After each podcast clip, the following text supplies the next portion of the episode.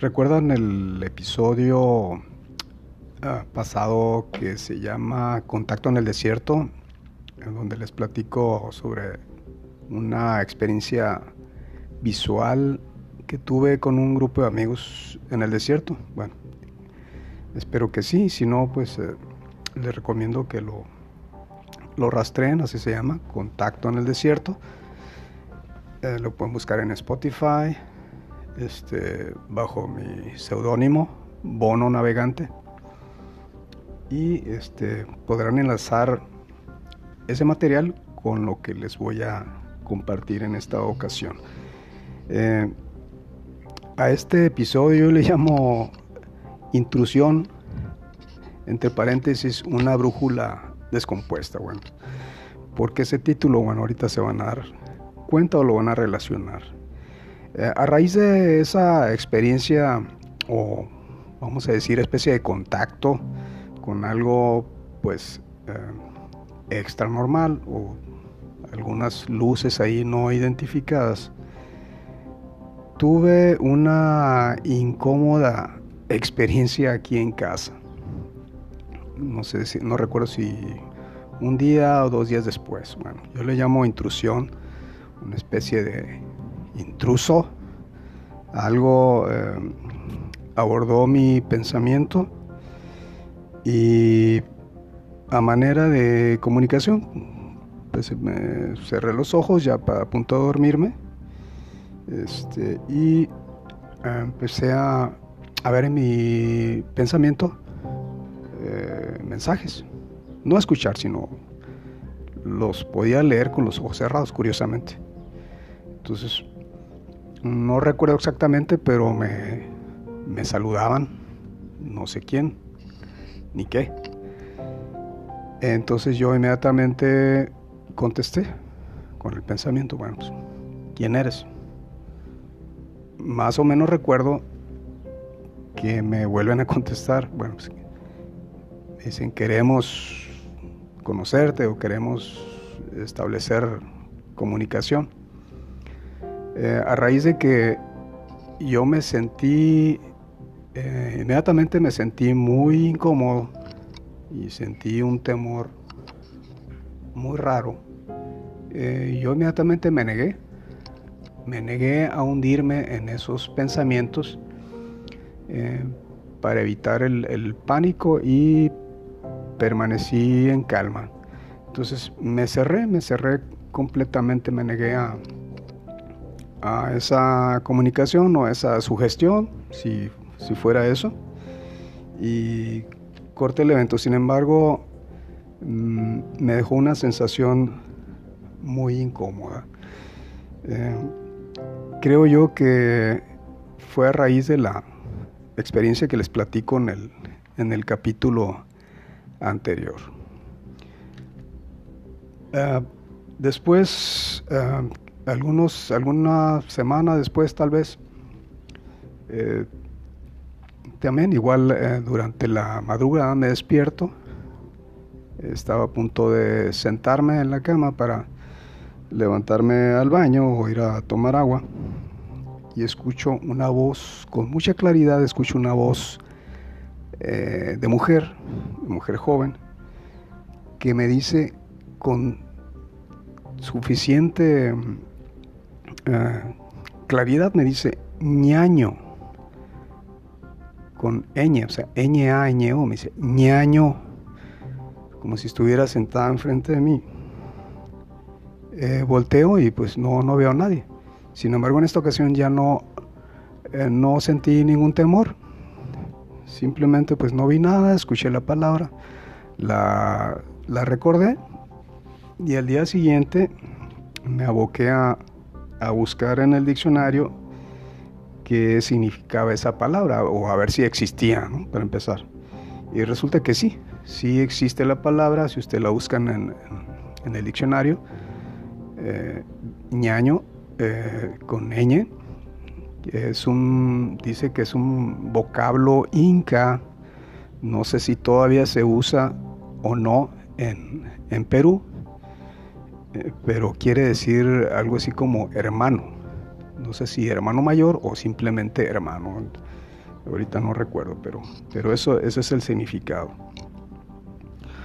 Eh, bueno, fue otro, otro punto ahí que anoté en la lista de, eventos uh, un poquito extraños. Ahora, la, la Laguna Salada, el lugar donde estuvimos en aquella ocasión, en el 2013, donde tuvimos ese contacto visual, pues es un lugar en el desierto que está a algunos 30 o 40 minutos de la ciudad de Mexicali.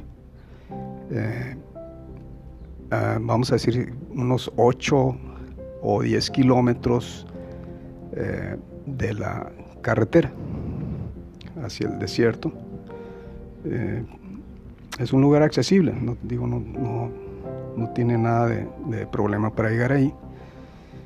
Este, entonces lo menciono como para una mejor referencia de, esta, de esta narración.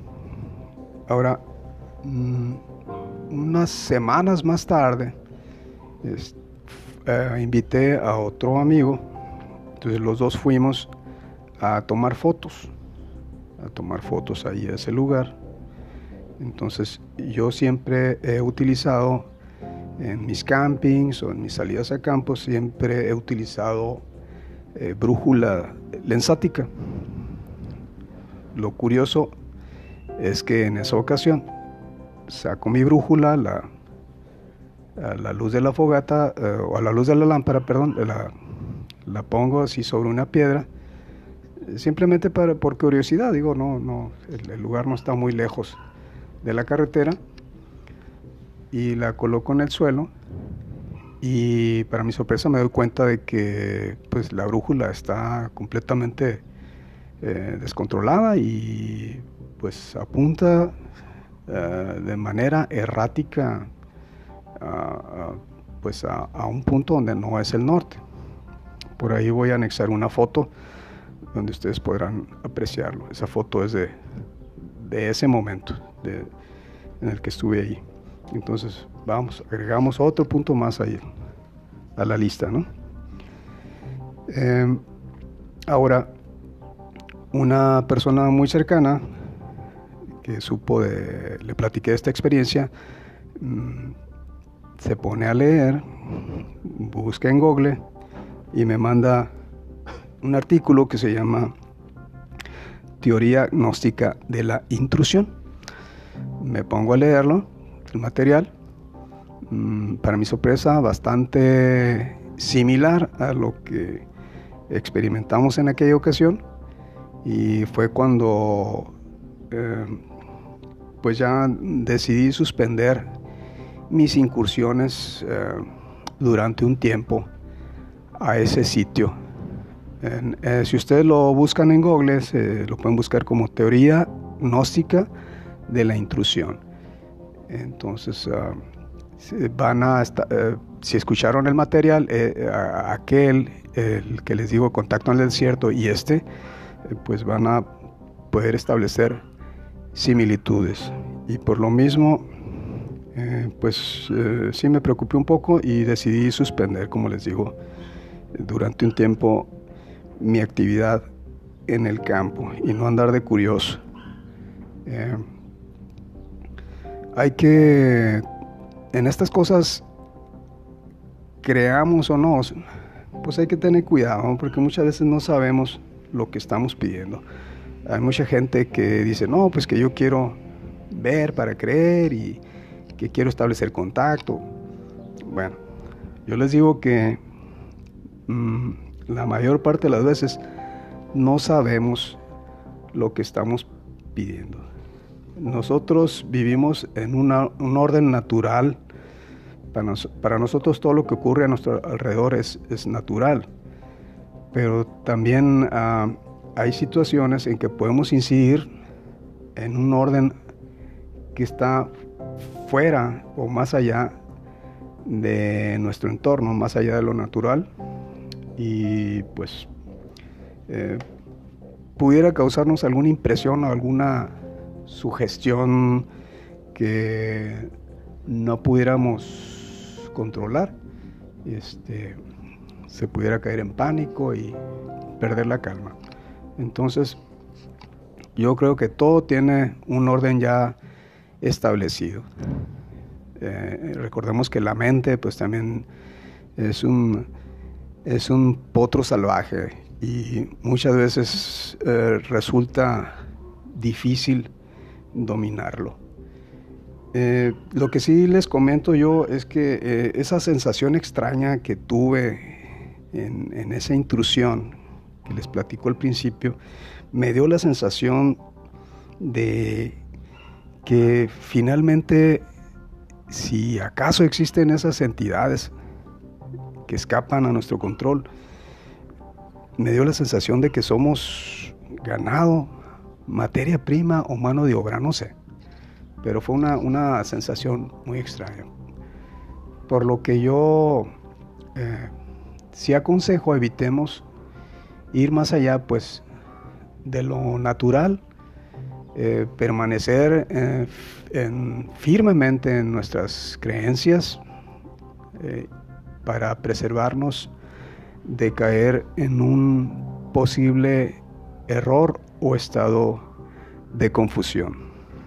Bueno, pues espero les haya entretenido y les haya resultado interesante lo que les comparto. espero que me sigan escuchando.